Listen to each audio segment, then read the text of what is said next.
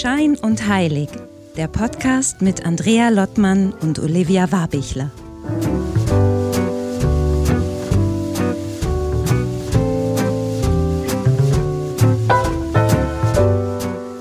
Hallo Wien, hallo Olivia.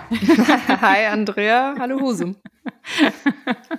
Jetzt haben wir es jetzt, haben wir's jetzt langsam schon wirklich professionalisiert, das Intro. Ich finde das ganz nett. Das, ist, das bleibt jetzt auch einfach wir, drin. Wir haben gelernt, die Profis machen das auch so, deswegen machen wir das jetzt auch immer so. Ist doch gut. Ja, wir haben heute ein total spannendes Thema, finde ich. Und ähm, wo wir jetzt gerade mit Husum und Wien kokettiert haben, äh, heute machen wir es mal richtig international. Ich meine, Wien ist natürlich schon wahnsinnig international im Vergleich mhm. zu Nordfriesland. Aber wir sind mit Mexiko heute verbunden, was mich mega freut. Es wird heute um Magie und Hexerei gehen. Das ist wirklich ganz, ganz spannend. Und äh, wenn ich jetzt gerade hier in Husum, jetzt muss ich leider nochmal auf uns zu sprechen kommen, ich gucke raus, es ist echt grau in grau. Ich glaube, während im Rest der Republik und irgendwie auch bei euch in Österreich schönes Wetter ist, ob es irgendwie auch äh, in Bezug auf äh, Magie und Hexerei etwas gibt, was man am Wetter drehen kann. Aber ich komme gleich, gleich nochmal drauf zurück. Hast du denn eigentlich schon, weil wir haben ja schon öfter mal über das Thema Magie und Hexerei auch gesprochen, aber hast du selber eigentlich einen Zugang dazu schon von früher auch irgendwie? Also ich finde das Stichwort Hexe nämlich, ich mag das Wort auch so gerne, weil es gleich so es polarisiert, ne? Ja, es polarisiert, beziehungsweise es löst total was aus. Also ich glaube, man mhm. kann, man kommt nicht umhin eigentlich von der Geschichte. Deswegen möchte ich auch vor allem unseren lieben Gast nachher mal fragen, wo das eigentlich alles überhaupt herkommt und was da überhaupt passiert ist. Aber man weiß ja ab ein bisschen was über den Geschichtsunterricht zumindest. Man kennt ähm, den dunklen Part, ne? Man also kennt man den weiß, dunklen. Mh. Genau, wobei, also, ne, ich, ich weiß schon von meiner Oma auch immer, Achtung, nicht, nicht auf schwarze Magie und immer schon auf weiße Magie setzen und so weiter und so fort. Also dieses Hexenwissen habe ich. Aber ansonsten, äh, wie ist es bei dir so? Hast du da dich früher mal eingelesen? Ich hatte immer, also ich glaube, so als Kind natürlich so dieses Thema Hexe schon durchs Märchen und so. Es wird irgendwie, man wird konditioniert mit einem negativen Touch. Dann äh, natürlich, äh, wie du weißt, Olivia, ich bin sehr katholisch äh, erzogen worden, ausgetreten natürlich aus dem Verein auch früh, aber die haben ja auch ihr Übriges dazu getan, gerade die katholische Kirche, um dann hinter dieses Thema Hexen so richtig schön in diese dunkle Ecke und in das Thema ähm, Hexenverbrennung, Hexenverfolgung zu bringen, weil man einfach Angst hatte vor diesen weiblichen Qualitäten, wo wir bestimmt heute nochmal drauf zu sprechen kommen. Aber interessanterweise heute Morgen, wir sind heute Abend noch am Geburtstag in der Familie eingeladen und mein Mann, oder ich sagte zu meinem Mann, geht noch ein bisschen später oder ich komme ein bisschen später, weil wir haben noch eine spannende Podcast-Aufnahme. Und zwar sind wir heute mit Mexiko verbunden und mit einer Hexe, habe ich mal so ganz salopp gesagt. Und ja, unser Gast muss gleich nochmal sagen, ob sie sich dann auch so sieht. Und mein Mann zuckte einmal und sagte so, okay, wie soll ich das machen? Ob er diesmal wirklich mal den Podcast hören muss, was er nicht immer tut. Aber man merkte schon an der Reaktion, das ist so, uh, das ist irgendwie, es macht ganz, ganz viele Bilder auf. Bevor du ihm mit einem ja. Zauber belegst und. Genau, das habe ich ihm angedroht, dann, dass ich heute Abend mehr weiß.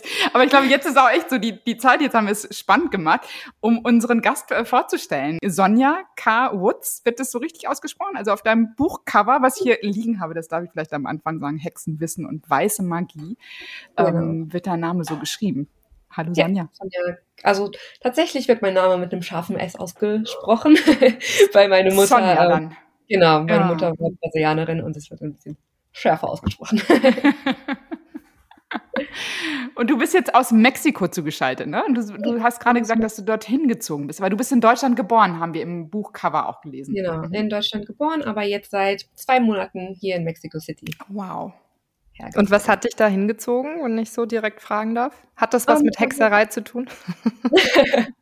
also nicht so direkt, aber letztes Jahr war ich hier ähm, im Urlaub, also so ein bisschen rumreisen und habe mich einfach in das Land verliebt und auch tatsächlich so in diese sehr stark gelebte Spiritualität hier. Also man findet hier wirklich an jeder Ecke Angebote für zum Beispiel für Schwitzhüttenzeremonien, für magische Reinigungen, ähm, also wirklich alles, was man sich so vorstellen kann. Und das ist hier wirklich Teil des Alltags und nicht so, ähm, ja, ist halt einfach, gehört halt nicht in so eine esoterische Ecke wie in Deutschland. Mhm. Ja. Also das heißt, du würdest sagen, wenn man es vergleicht, eindeutig, äh, Deutschland muss noch aufholen, was das Hexenwissen betrifft.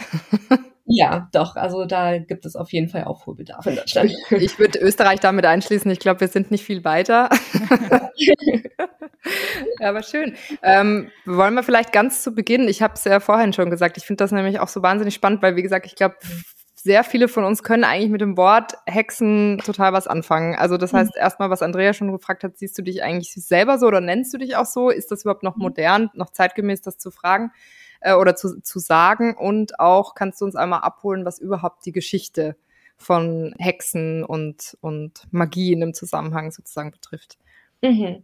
Ähm, also tatsächlich bezeichne ich mich als Hexe und das war auch für mich ähm, vor 20 Jahren, als ich so zur Hexerei gekommen bin, so ein Punkt oder äh, einfach so dieses Wort zu hören, Hexe, hat in mir sowas ausgelöst, was Starkes ausgelöst, ähm, wo ich wusste, okay, das bin ich, das ist Teil meiner Identität. Und ja, seitdem nenne ich mich so. Zur Geschichte der Hexerei, ja, dies natürlich geht natürlich bis in die Antike zurück, aber gerade in Europa hatten wir natürlich eine sehr turbulente Auseinandersetzung mit dem Thema Hexerei, einfach durch das Christentum, dass Menschen, die sich mit Hexerei, mit Egotismus beschäftigt haben, äh, verfolgt hat und insbesondere Frauen verfolgt hat. Was natürlich auch interessant ist, wenn man sich zum Beispiel die Renaissance anguckt, äh, wurden vor allem Frauen von, von niederem Status verfolgt, aber Männer zum Beispiel nicht. Männer, die Magie studiert haben, die wurden nicht verfolgt, einfach weil sie einen höheren Stand in der Gesellschaft hatten.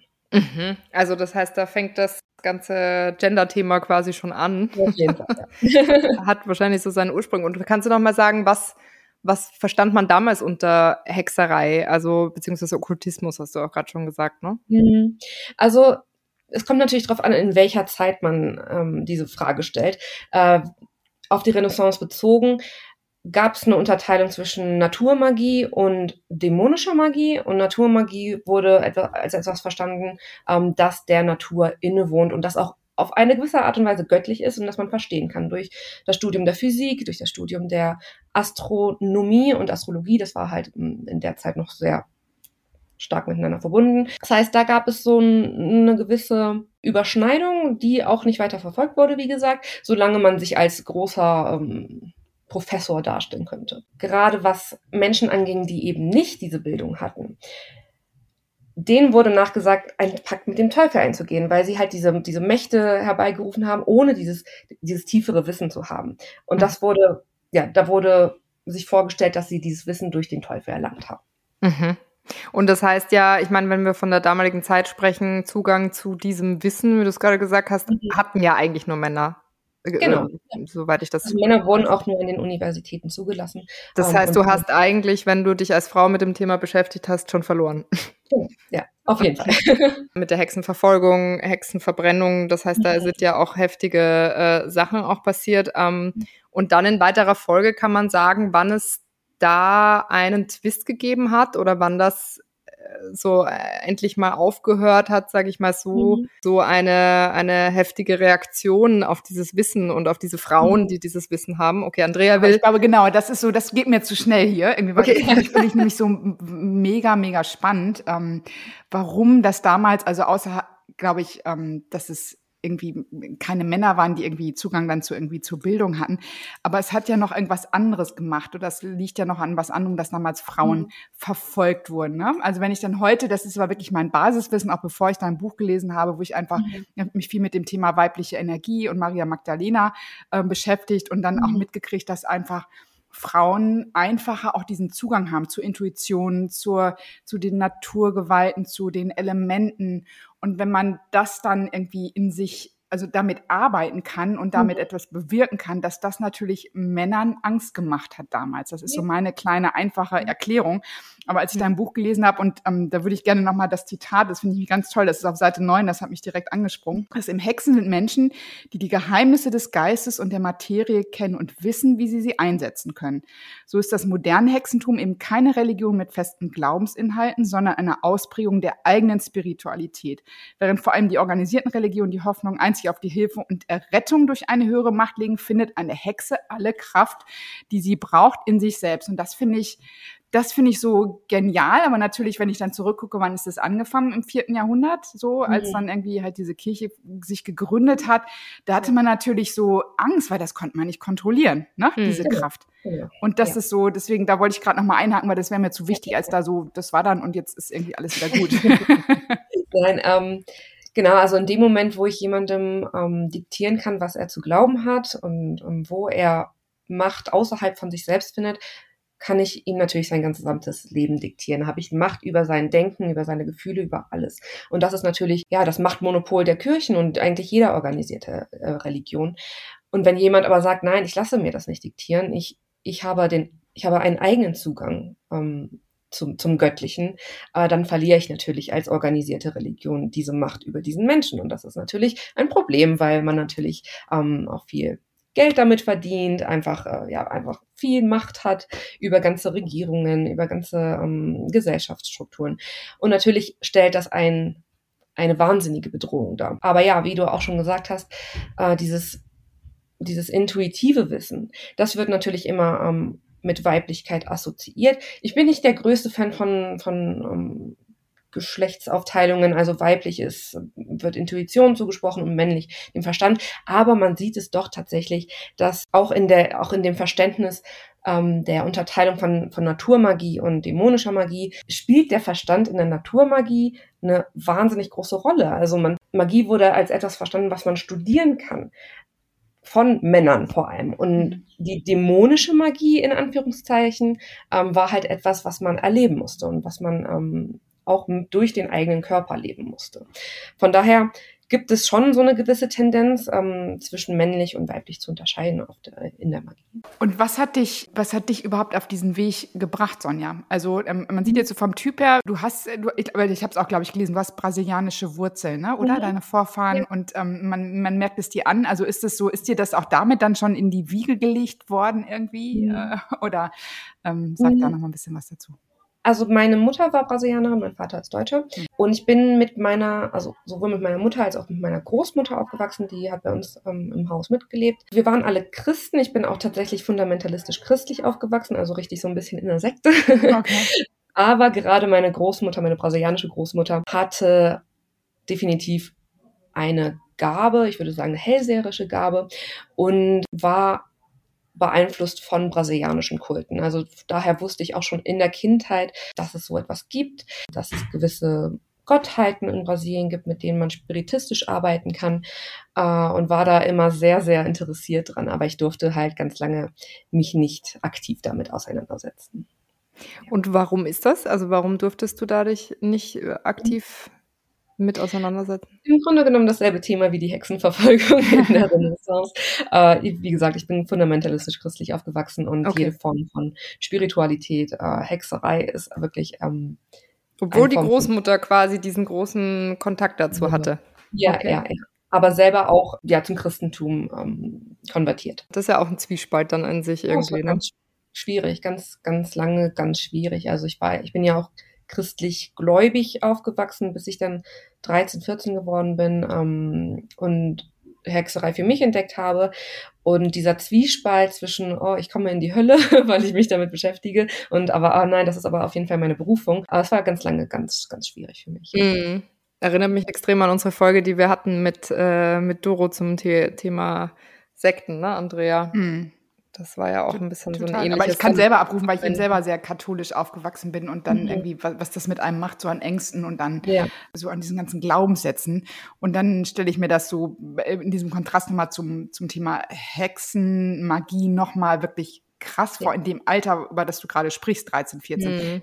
Da würde ich aber, das ist gerade nochmal so spannend, bevor wir dann wirklich mhm. auf das Thema gleich kommen wie hat, wie hat sich das dann bemerkbar gemacht oder wie, wie hast du dann auch die Kraft gefunden, dich dann wirklich auf diese Seite zu schlagen und mhm. ähm, egal was die äh, christliche Orientierung da sagte? Also wie gesagt, ich bin selber sehr, sehr gläubig aufgewachsen. Es war mir äh, sehr wichtig, auch zur Kirche zu gehen. Ich war bestimmt dreimal in der Woche in der Kirche bei ähm, Jugendgruppen, ähm, im Gottesdienst, im Chor ähm, und habe auch sehr verzweifelt würde ich sagen, nach Gott gesucht im Christentum. Habe aber schon immer auch diesen starken, diese starke Naturspiritualität in mir gespürt, also diesen, diese ganz, ganz enge Verbindung zur Natur ähm, und ja, ich würde sagen, zu, zu Gott oder zum Göttlichen in der Natur.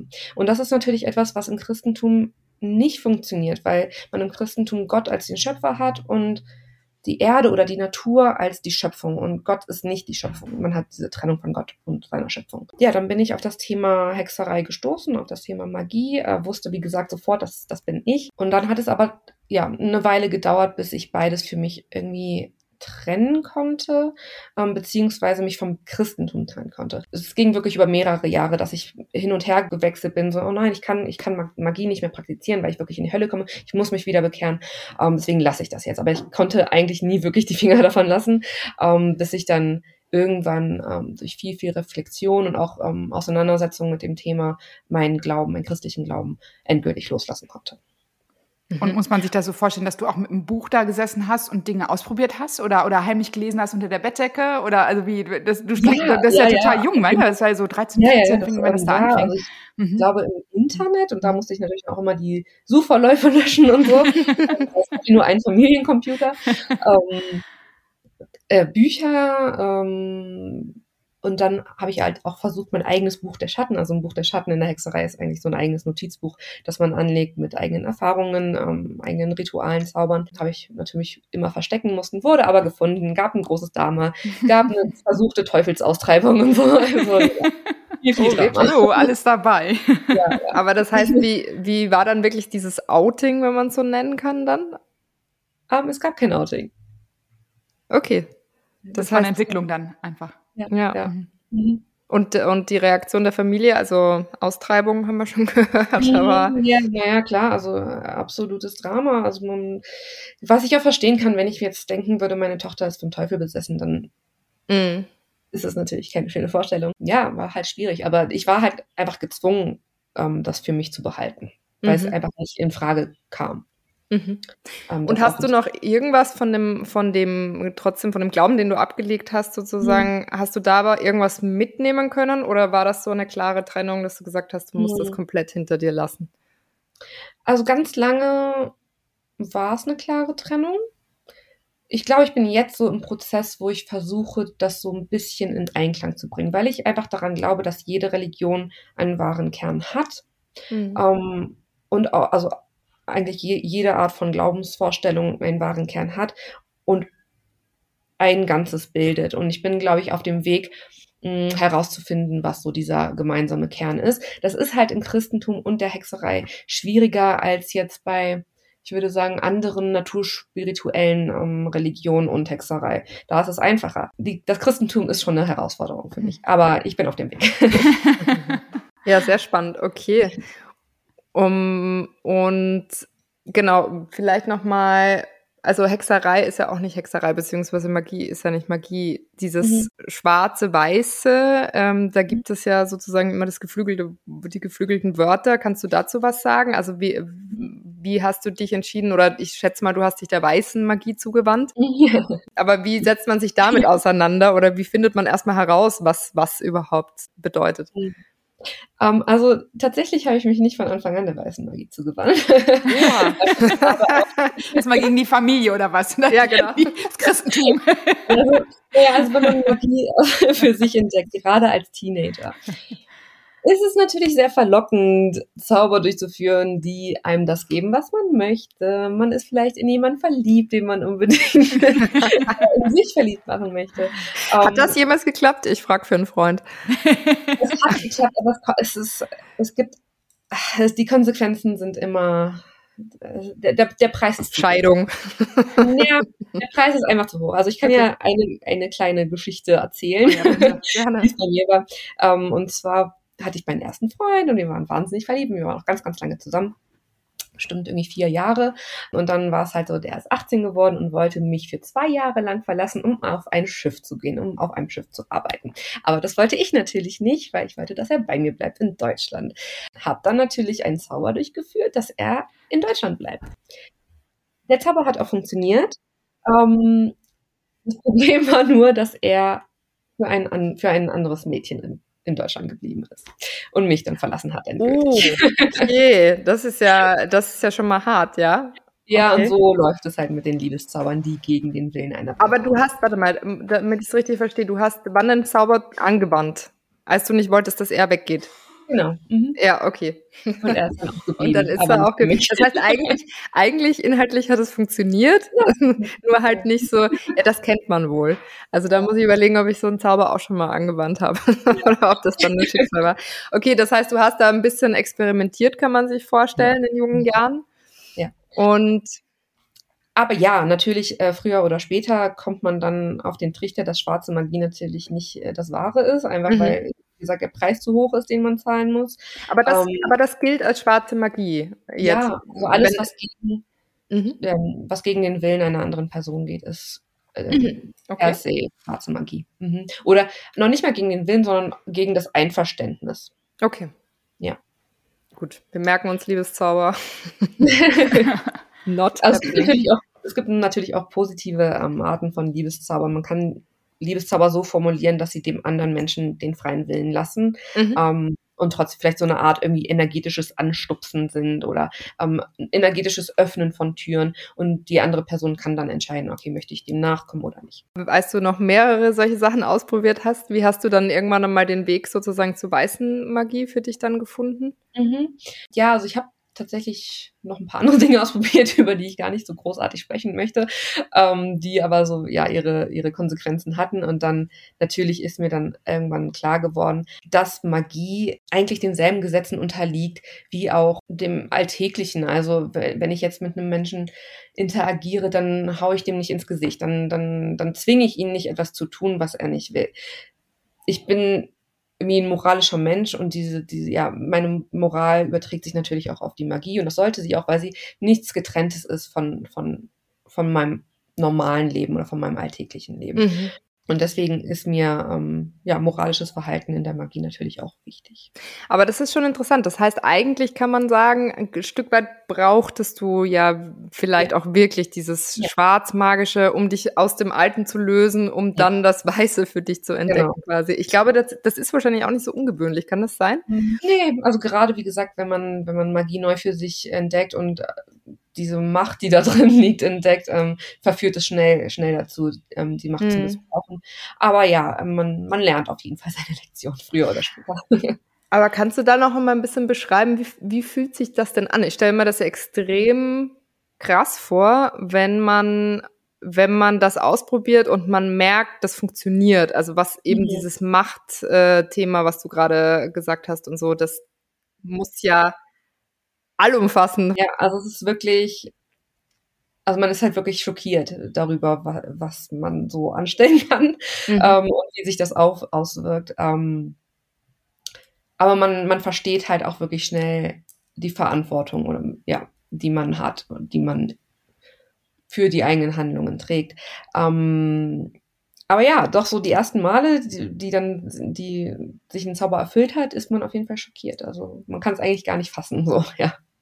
Mhm. Und, und, hattest du ähm, denn auch Lehrer oder war das wirklich Bücher, mhm. Internet oder gab es da jemand, der dich auch ausgebildet hat dann? Nee, Bücher und Internet. Wie gesagt, ich war so jung und damals war alles noch nicht so vernetzt wie heute. Es war sehr, sehr schwierig, jemanden mhm. zu finden. Ja. Und das heißt, dann hast du gelesen in einem Buch und, und äh, vielleicht können wir mal so ein praktisches, ähm, wir haben jetzt den, den Ex-Freund als Beispiel gehabt, aber mhm. wie, wie wie kann so ein Zauber eigentlich aussehen? Also wie stelle ich mir das vor? Man kennt es ja ein bisschen aus Filmen, das heißt, es gibt dann einen Zauberspruch.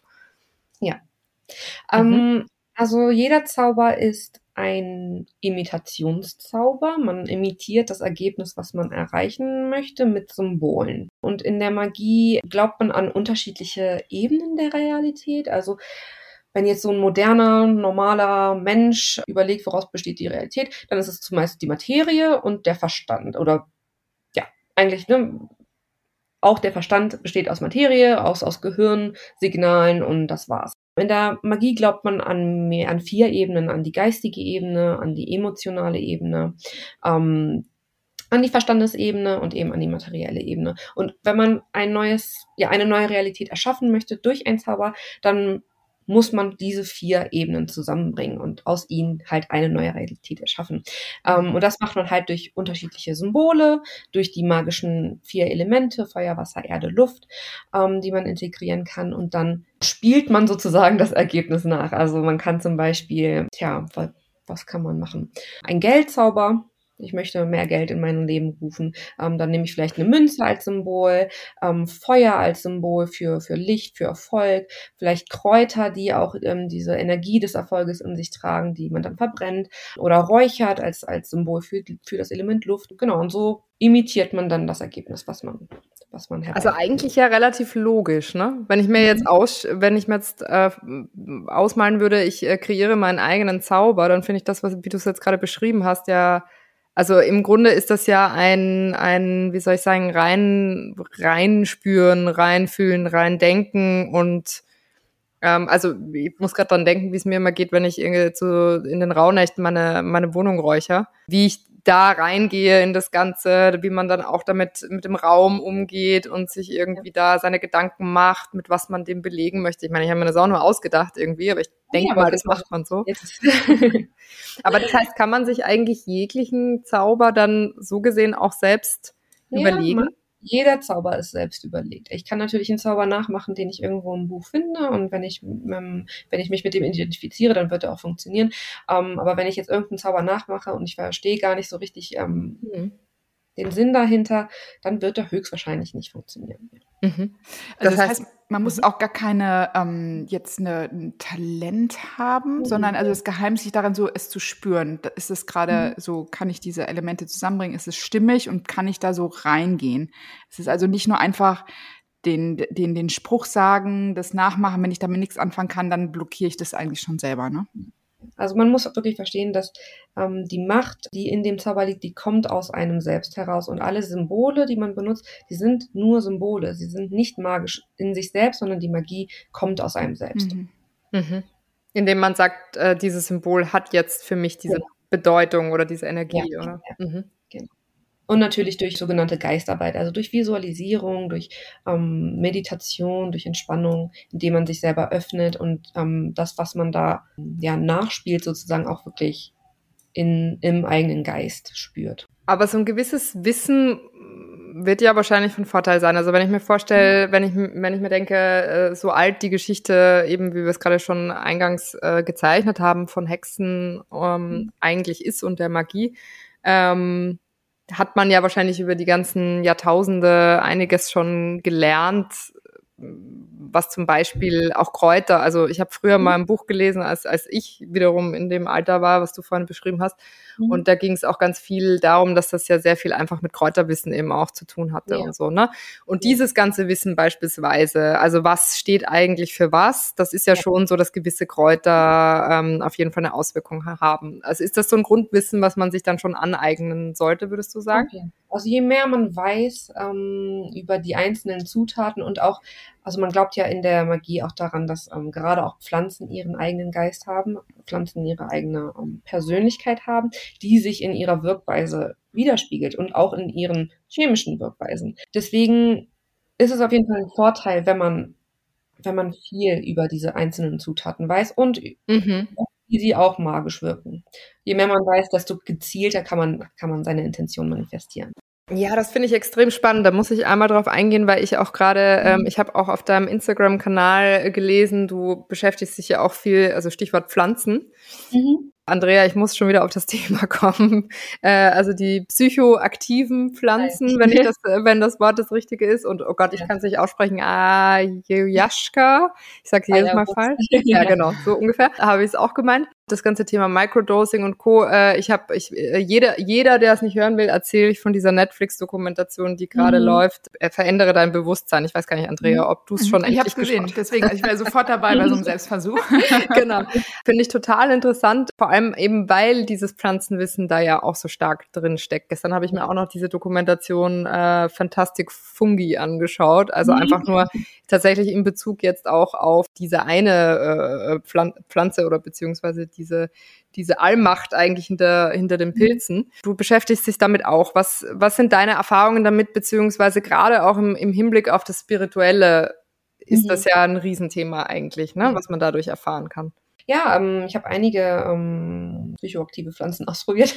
Aus magischer Sicht erhält man einen Zugang zu einer anderen Dimension, zu einer anderen Ebene der Geistwelt, würde ich sagen. Mhm. Aber ich würde sagen, diese Pflanzen sind nicht nur dazu da, um, um halt irgendwie krasse Halluzinationen zu haben, um irgendwie andere Geistwesen zu treffen, was auch passiert, ähm, sondern sie werden auch von den indigenen Völkern, die diese Pflanzen ja entdeckt haben und, und ähm, regelmäßig ähm, nutzen, als Medizin verstanden, und zwar als Medizin für die eigene Seele. Hm. Deswegen, also als sehr mächtige Medizin für die eigene Seele, die wirklich tiefsitzende Traumata hochbringen, ähm, wo man wirklich ach, mit den eigenen tiefsten Ängsten und Wunden konfrontiert wird, was manchmal auch wirklich extrem brutal sein kann. Ähm, deswegen würde ich jedem, der daran interessiert ist, raten, sich damit auseinanderzusetzen, was passieren kann, was auch psychisch passieren kann, was emotional passieren kann, mhm. weil es wirklich nicht nur irgendwie ein lustiger Trip ist, ähm, sondern hammerharte Arbeit an und mit sich selber. Mhm. Ja. Absolut, aber das heißt von, vom Verständnis her oder von der Einordnung her, äh, weil eben Stichwort, was du vorhin meintest, mhm. auch die, diese Verbundenheit mit der Natur, das ist das, was ich ja. jetzt so interessant fand mhm. aus dieser Toko heraus, ohne dass ich es jemals probiert habe. Mal schauen, ob wir ja. mal in ein paar Monaten drüber sprechen können, was ich für einen Trip hatte. Aber, ähm, aber äh, diese, Ver also dieses ich habe das Gefühl irgendwie, oder was mir durch den Kopf geht in den letzten Wochen, ist wirklich dieses, und da kommt der Schulterschluss zu diesen Kräuterwissen, zu den, zu den Hexen oder zu diesem früheren, wie ich es mir vorstelle, mhm. oder romantisiere vielleicht auch, wo die mhm. Leute einfach mehr Zugang zur Natur hatten und diese Verbundenheit ja. gespürt haben. Und, und ich glaube, oder weiß ich nicht, aber ich habe das Gefühl, auch alles, was irgendwie mit diesem ganzen, mit der magischen und spirituellen Welt und so zu tun hat, da liegt einfach so wahnsinnig viel drin und das irgendwie ist so abgekattet worden gefühlt in den letzten Jahren. Man nimmt einfach die Sachen nicht mehr so wahr. Man nimmt sich selbst wahr, man nimmt die Natur wahr, aber nicht als Bestandteil irgendwie voneinander. Äh, deswegen sind wir offenbar alle nicht geschockt wegen dem Klimawandel oder was. Aber das finde ich ist einmal wieder so ein guter Weg, glaube ich, diese, diese Connection herzustellen und überhaupt einmal zu spüren und wahrzunehmen, ne? Genau, also ähm, wie gesagt, in der Magie glauben Hexen, dass ähm, jede Pflanze ihre, ihren eigenen Geist hat, ihre eigene Persönlichkeit. Ähm, und mit Pflanzen oder mit Kräutern zu arbeiten, magisch zu arbeiten, heißt halt wirklich Kontakt mit der Pflanze aufzunehmen ähm, und sie zu verstehen und auf eine gewisse Art und Weise eins mit ihr zu werden, weil man die Energien also die eigene Energie und die Energie der Pflanze miteinander verbindet. Das heißt, man, es wird sehr, sehr mh, mm, bewusst mit Kräutern und mit der, ja, mit der Umwelt, mit der Natur umgegangen. Mhm. Ja. ja. schön. Das äh, würde ich mir auch mal wieder wünschen. Und würdest du, wie, wie hat das mit den ähm, universellen Gesetzen zu tun eigentlich? Also Magie mhm. geht ja noch mal eins weiter, ne? Aber diese mhm. universellen Gesetze, die es gibt, unterliegen mhm. dem trotzdem oder werden die ausgehebelt? Unterliegen was? Also der, also jetzt dem, dem Thema Magie meine ich. Oder, oder mhm. nimmt Magie einfach so. diese ganzen universellen Nein. Gesetze, die sind da mit mhm. drin und Magie geht dann noch einen Schritt quasi weiter. Ich würde sagen, Magie nutzt die universellen mhm. Gesetze mhm. für sich. Ähm, also es gibt ja gewisse magische Grundsätze, die würde ich sagen auch ähm, mit dem übereinstimmen, wie zum Beispiel alles ist eins. Mhm. Ähm, nur so funktioniert Magie ja auch. Wenn ich etwas in dem Kleinen verändere, in einem Ritual, dann verändert sich auch das Gesamte. Deswegen würde ich sagen, nutzt Magie die universellen mhm. Gesetze mhm. für sich. Mhm. Und das ist ja auch immer, also das, was du so gerade beschreibst, oder jetzt auch dann nochmal bestätigst, du es nutzt die universellen Gesetze. Es geht, das höre ich auch so drum, einfach an dieses Thema ähm, Selbstermächtigung, wenn man sich dessen total bewusst ist, was da ist, dass wir alle eins sind, ähm, dass wir mhm. verbunden sind mit der Natur, dass wir da nicht, äh, dass es keine Trennung gibt von einem Gott, von dem Göttlichen irgendwie, daraus, das wird mir dann auch so bewusst irgendwie, daraus resultiert dann eben eine große Angst von jedem, der versucht halt so ein System zu kontrollieren, ne? ob es die Kirche ist, ob es eine Regierung ist, ob es irgendwie, weil man denkt so, wow, wenn jeder dieses Prinzip kapieren würde und jeder seinen, nicht nur einen kleinen Zauber, das, das klingt jetzt komisch, aber einfach, wenn, wenn sich jeder dessen bewusst ist, was er eigentlich hat und diese Macht annehmen würde, das wäre ja, äh, dann sind die Leute nicht mehr zu kontrollieren, ne? Also aus Sicht der nee, Machthaber, sage ich jetzt mal, das ist so. Also ich glaube, man versteht auch nicht, mh, mm, was für eine heilen, was für ein heilendes hm. Potenzial äh, Magie besitzt. Weil wenn ich mein Leben positiv beeinflussen möchte oder mein Leben formen möchte, dann habe ich keine andere Wahl, als in mich selbst hineinzuschauen, weil mein Leben natürlich immer ein Spiegel meiner selbst ist. Das heißt, wenn ich erfolgreich sein möchte, wenn ich positive Beziehungen haben möchte, dann muss ich erst erfolgreich in mir selbst sein. Ich muss positive Beziehungen mit mir selber führen. Ähm, erst dann kann ich mein Leben so beeinflussen, wie ich es möchte. Ähm, und wenn das jeder einzelne Mensch versteht und umsetzen würde, dann, ja, dann wären wir eine Gesellschaft aus, aus sehr viel geheilteren Menschen. Mhm. Damit eine sehr gesundere Gesellschaft. Mhm. Das passt vielleicht ein bisschen zu meiner Frage, die ich mir so überlegt habe, weil ich frage mich so, wie geht es eigentlich weiter mit diesen, mit, mit dem Thema Hexerei und Magie? Weil irgendwie gefühlt, ne, wenn man momentan so sich die Nachrichten anhört, ist ja ein bisschen Downer, würde ich jetzt mal sagen. Und es scheint ja irgendwie überall zu brodeln auf der Welt. Ich frage mich, hat man da auch Angst, dass sich auch das wieder in eine schlechtere Richtung entwickelt? Also gerade weil eben, was wir gerade gespro gesprochen mhm. haben, so viele vielleicht sich auch bewusst sind, dass die Welt freier geworden ist, dass die mhm. Leute selbst ermächtigter sind und so weiter. Wie siehst du das? Das ist eine sehr gute Frage, um, ähm, die ich gar nicht groß beantworten kann, aber ich weiß, also das ist vielleicht voll das blöde Beispiel, aber auf Instagram zum Beispiel ist der Hashtag Hexen gebannt. Also den gibt es nicht Was? mehr. Echt? Was ist da los, Instagram? Erst okay. kurzer Zeit. Und ich frage mich, woran es liegt. Mhm. Ähm, aber ich kann mir schon vorstellen, dass es eine Bedrohung darstellt, ja, wenn viele Menschen das verstehen, dass sie selber ähm, diese Macht in der Hand halten. Aber ich möchte jetzt natürlich keine mhm. Verschwörungstheorien mhm. aufstellen. Ähm, aber ja, wir werden sehen, wie es sich entwickelt. Ja. Okay, das ist ja richtig verrückt. Das habe ich noch gar nicht mhm. mitbekommen. Das heißt, wie, ihr kommuniziert ja wahrscheinlich auch äh, du mit deiner Community da sehr direkt darüber und so. Ich habe auch gesehen, du sprichst auch ganz oft über das Thema Coven. Also mhm. habe ich es jetzt richtig hoffentlich ausgesprochen, also Hexenzirkel und und hilfst dann dabei, dass man weiß, wie man das beispielsweise selber organisiert oder mhm. so, ne? Und dann äh, deine Community ist da ja auch sehr aktiv, dass du dann mit denen im Austausch bist und die befragen dich auch und wie wie läuft das so ab? Genau. Hm. Das ist ganz schön. Ähm, und natürlich auch notwendig, ähm, wenn man, wenn man weiterkommen möchte in der Magie. Also ich habe ja ganz lange auch alleine praktiziert, ähm, aber gemeinsam mit anderen Menschen zu arbeiten, erschafft nochmal eine ganz andere Energie und Dynamik in, in einem Zauber, in Ritualen, genau. Deswegen mhm. kann ich das eigentlich nur allen ans Herz legen, ähm, sich zumindest auszutauschen. Man muss nicht sofort im Hexenzirkel beitreten. Es hat auch nochmal ganz andere äh, Risiken, wenn man da in, in zu feste Strukturen hineingerät. Aber sich zumindest auszutauschen mhm. äh, ist immer hilfreich. Und kannst du bei dem, wo wir da gerade sind, ähm, noch mal ein bisschen sagen, Sonja, wie dein Angebot auch aussieht? Also kann ich zu dir kommen und sagen, so, ich habe da ein Thema, ich möchte den richtigen Partner treffen oder ich mhm. möchte mehr Erfolg oder eine neue Arbeitsstelle. Mhm. Komme ich mit diesen Anliegen zu dir? Kann ich mich coachen lassen? Kannst du mich quasi ausbilden? Wie verhält sich das mit diesen Hexenzirkeln? Ähm, sag da noch mal so ein bisschen was dazu, wie dein Angebot aussieht. Also ich biete keine Ausbildungen an, mhm. einfach weil ich mein, weil mein Fokus auf auf, auf dem Schreiben liegt. Ähm, das ist so meine Art der Wissensvermittlung. Ähm, ich habe auch einen Online-Kurs, aber das ist ähm, hauptsächlich, wie gesagt, ist das das Schreiben.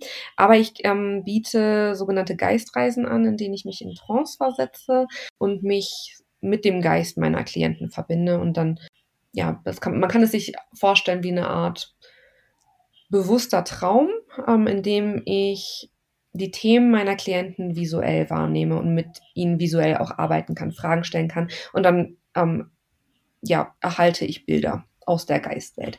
Ähm, wenn ich dann Eindruck habe von dem, was äh, in meinen Klienten so vor sich geht, äh, wo, wo es Blockaden gibt, kann ich natürlich auch besser einschätzen, was ähm, in Frage kommt, ob da jetzt wirklich ein Ritual in Frage kommt. Ich persönlich arbeite gar nicht so viel mit Zaubern und Ritualen, wie man sich vielleicht vorstellt. Das ist für mich immer nur um, ja, das i-Tüpfelchen. Äh, vorher kommt natürlich ähm, ja, Schattenarbeit in Frage, ähm, Arbeiten an den eigenen Blockaden.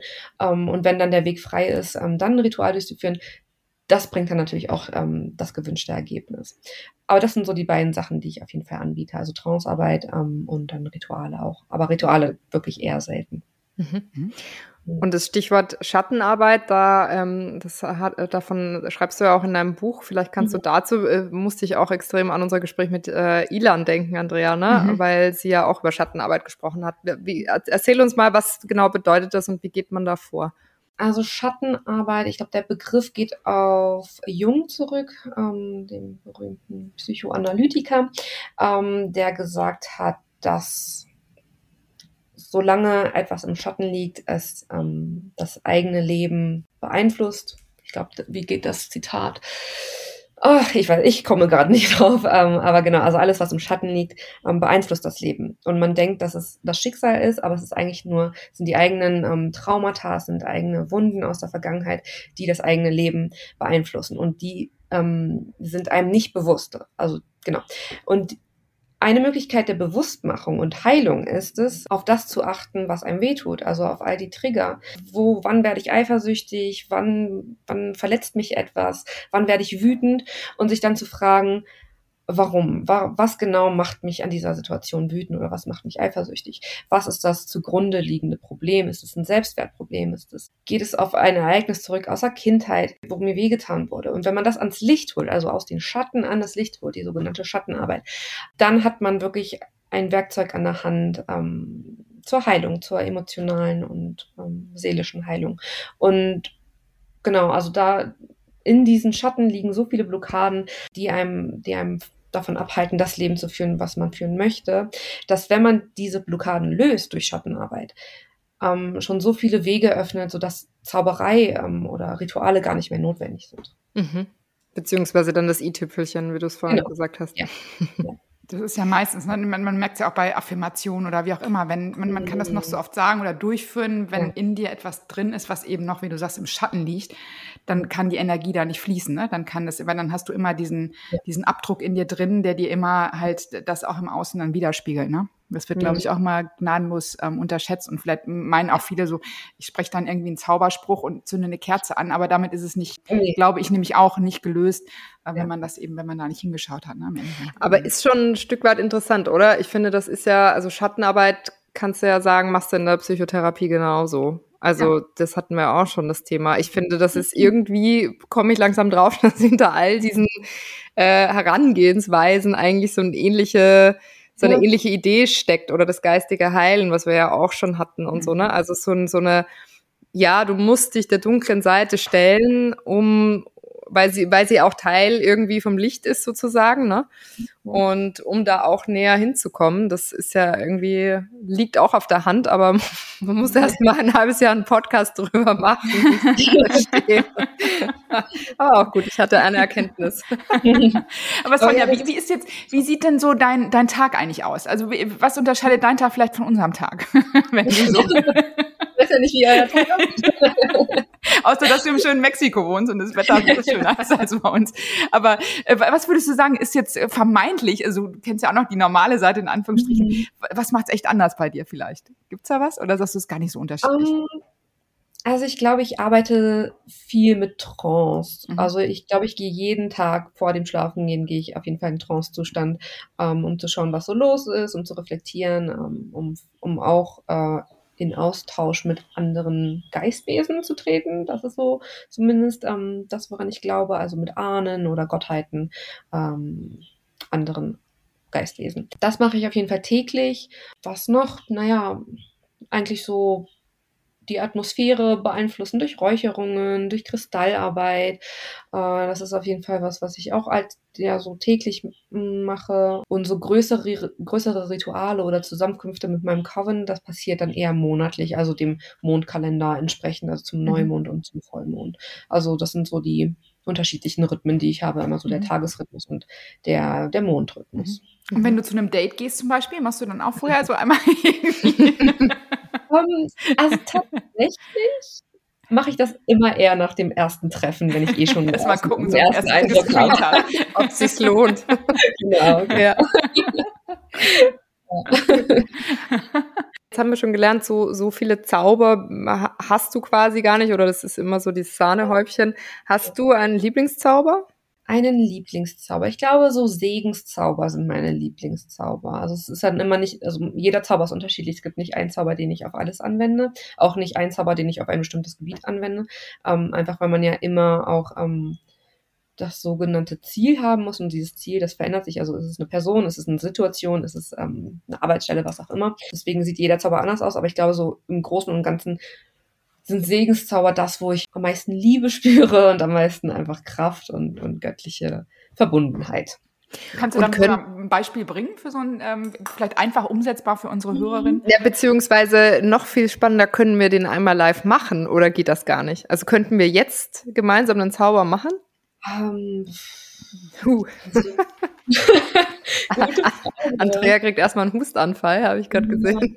Also ich müsste einfach so viele Zutaten zusammensuchen, Okay, ähm, das müssten wir ja. quasi vorbereiten. Ja, also es doch. gibt jetzt nicht so etwas, was wir zu dritt in dieser Konstellation Mexiko, Husum, Wien ich überlegen. Ähm, ich, ich, ich, glaube, es ist, es ist, glaube ich, ein bisschen zu komplex. Also wenn jeder von euch eine Kerze hat, aber dann müssten wir auch überlegen, vielleicht irgendwas zum, zum Räuchern. Oh, Andrea hat die Kerze. ich übertreibe Blessing Candles, also von daher bin ich beim Thema Segen ganz vorne dabei.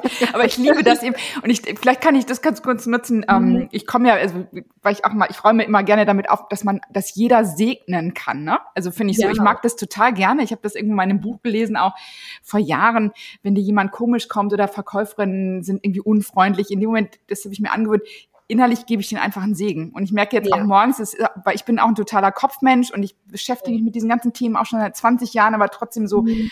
Ganz doll bin ich im Kopf. Und wenn ich auf das Thema Segnen umsteige, das kann ich bei mir selber machen, das kann ich aber auch bei meinem Mann oder bei Menschen oder auch Menschen, die mich nerven oder wie auch ja. immer. Manchmal ist es auch beides, weil mein Mann, man nervt mich auch manchmal. Aber dann kann ich, dann segne ich das Gute in, in dem oder in diesem Menschen. Das, das ist wirklich, und es ändert sich. In dem Moment ist die Frequenz sofort eine andere, ohne dass ich irgendwelche Zaubersprüche Affirmation. Deswegen finde ich das, das finde ich gerade ganz toll, dass du das sagst mit dem Thema Segnen. Das ist eigentlich ein, also du wirst es, vielleicht kannst du es nochmal sagen, wie sowas bei dir abläuft, aber ich, mhm. ich spreche es dann einfach oder denke es vom Herzen, versuche mein Herz dann zu öffnen. Also wenn ich ein ganzes Ritual durchführe, dann, ähm, wie gesagt, alle vier Elemente müssen dabei sein. Also Feuer in, in, als Kerzen, ähm, eine Räucherung für Luft, ähm, Erde als, ähm, als Grundlage für eine Räucherung, also als Erde, Sand, was auch immer, ähm, und Wasser normalerweise mit einer Wasserschale. Und da Wasser halt auch das Element ist ähm, der Emotion ähm, und der Magie, äh, nutze ich gerne Wasser auch zum Segeln. Man kennt es auch aus der, aus der katholischen Kirche als ähm, Weihwasser. Ähm, als wie heißt das? Weihwasser. Weihwasser. Du bist zu lange raus, Sonja. Das ist, das ist so alles gestrichen. Ja. Weihwasser. ähm, genau, und deswegen, ähm, wenn ich jetzt eine Klientin kommt und möchte die neue Arbeitsstelle gesegnet haben, dann würde ich jetzt ihr, ihren Namen aufschreiben, die Arbeitsstelle dazu, dann vielleicht einen Zauberspruch ähm, in einem Kreis um, um sie und, den, und die Arbeitsstelle herumschreiben, den Zettel über die Kerzen halten und einen Segensspruch sprechen, dann über die Räucherung, dann Segensspruch äh, sprechen, ähm, Erde oder, oder Kräuter draufgeben, Segensspruch sprechen und dann in das Wasser legen und einen endgültigen Segensspruch sprechen. Das wäre halt so ganz, ganz einfaches mhm. Ritual. Mhm. Ja. Mhm. Und einen anderen, das fand ich jetzt toll bei dem ähm, das Buch, was ich gelesen habe, wo ich dachte, das könnte unsere Hörerinnen interessieren, äh, das mhm. Thema Sigille. Habe ich das richtig ausgesprochen? Ja, Das ja, finde ich so, ähm, sagst du nochmal, also das erschien mir so, dass das ist so einfach praktikabel mhm. und man, man zieht so ähm, aus einer Intention alles zusammen. Magst mhm. du das nochmal erklären? Weil ich mir vorstellen kann, das ist einfach umsetzbar. Das ist eine sehr, sehr schöne Praxis. Geht auch bestimmt mindestens auf die Renaissance zurück. Also eine Sigille ist ein kleiner Zauber in sich selbst, ähm, sieht aus wie ein Symbol, ähm, wie ja, ein Symbol, das man aufgeschrieben hat, besteht aber ähm, aus einem Zauberspruch, den man aufschreibt. Es kann ein ganz einfacher Spruch sein wie, ich wünsche mir eine neue Arbeitsstelle. Vielleicht möchte man noch seinen Namen dazu schreiben, vielleicht noch den Namen des Arbeitsgebers, was auch immer. Das Gehalt vielleicht. Ähm, ja, äh, genau, dann schreibt man alle doppelt vorkommenden Buchstaben und Zahlen, äh, streicht man einmal raus, sodass man jeweils nur einen Buchstaben, einen Buchstaben hat von desselben Buchstabens. Und dann kann man die Buchstaben, die man hat, die man übrig hat, so anordnen, dass man ein Symbol daraus formen kann. Zum Beispiel findet man in anderen Buchstaben dann schon, ähm, zum Beispiel im M steht äh, findet man auch schon ein N. Das heißt, man muss nicht nochmal ein N dazu malen oder zeichnen. Und so kann man es dann so lange vereinfachen, bis man ein, ein Symbol gefunden hat, wo man das Gefühl hat, okay, das symbolisiert meine Intention. Das ist dann eine Sigille sogenannte Sigille. Und die kann man dann aufladen, indem man meditiert und visualisiert, wie sie zum Beispiel anfängt zu leuchten ähm, oder zu strahlen oder zu vibrieren. Genau, da, so lädt man sie auf, also durch Visualisierung und lässt sie dann so lange an einem versteckten Ort, sodass man sie vergessen kann, ähm, bis sich der, der Wunsch erfüllt hat. Und Symbol, also wenn wir jetzt bei Buchstaben sind, äh, sagen wir mal jetzt äh, APM würde jetzt übrig bleiben, einfach mal in die Tüte ja. gesprochen muss es hintereinander stehen oder kann ich daraus ein Bild machen, was für mich irgendwie so, also ich kann echt ein Symbol bauen quasi. Okay. Auf, auflösen mhm. und neu zusammensetzen. Okay. Ganz egal. Also man mhm. kann wirklich alles machen, was mhm. man möchte. Es geht einfach darum, äh, den Zauberspruch, der ja aus dem Verstand, also als Sprache dem Verstand in, entspringt, diesen Zauberspruch zu einem Bild zu formen. Und der Bild, das Bild, das sinkt halt in das Unbewusste. Und aus dem Unbewussten kann es dann entwachsen, weil das mhm. Unbewusste als ähm, sozusagen die Unterwelt verstanden verstanden wird. Und alles, was in der Unterwelt ist, wächst irgendwann an die Oberfläche zurück.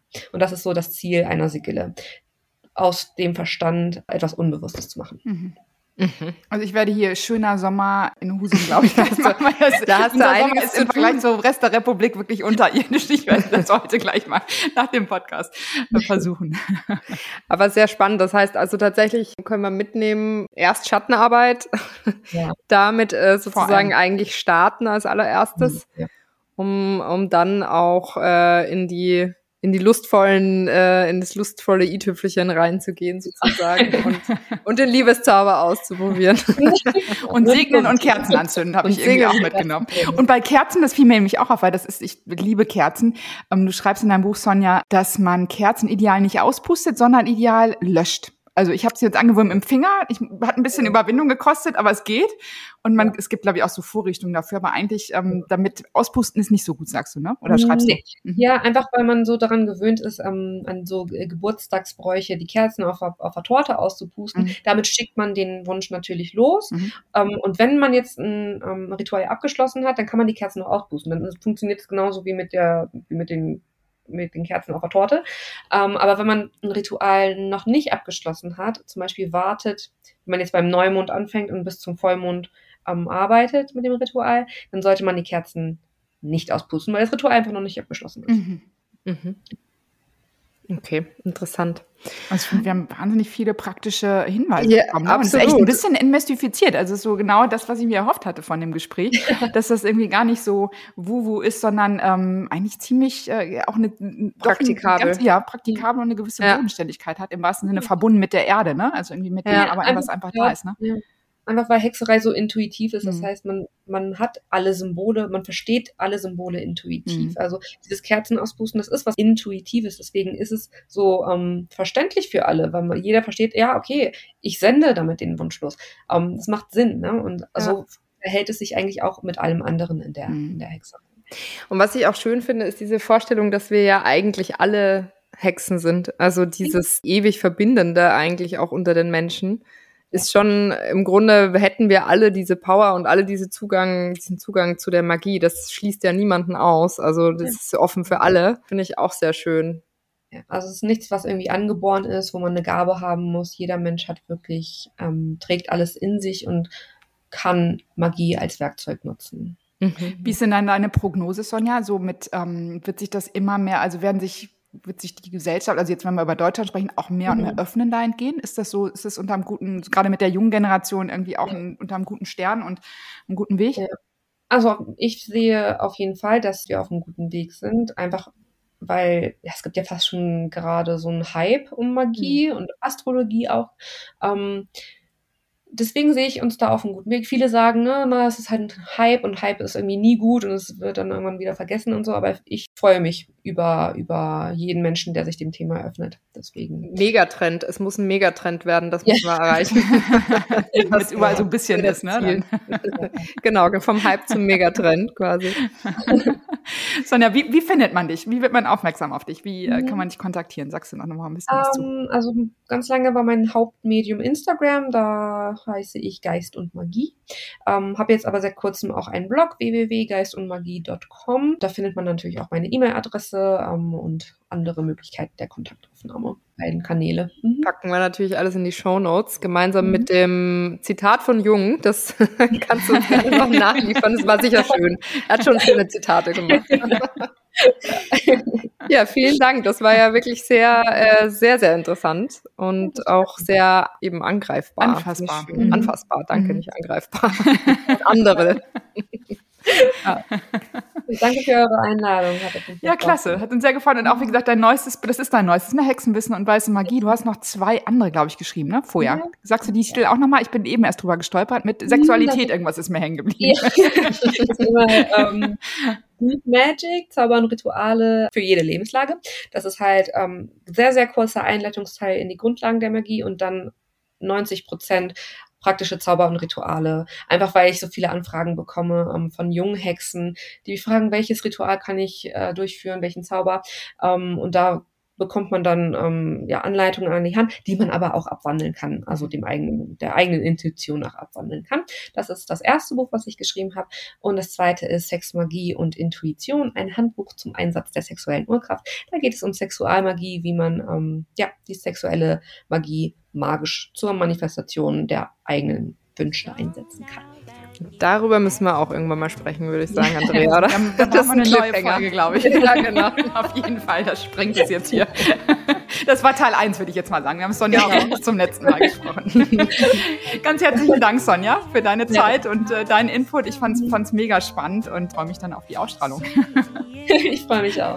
Vielen Dank. Grüße nach Mexiko.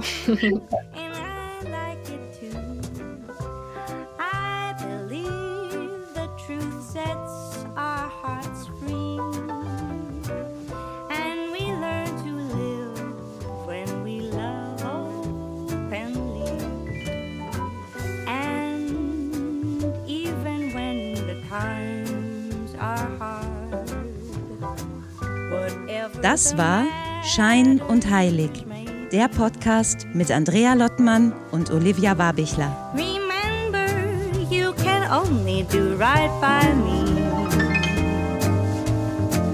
When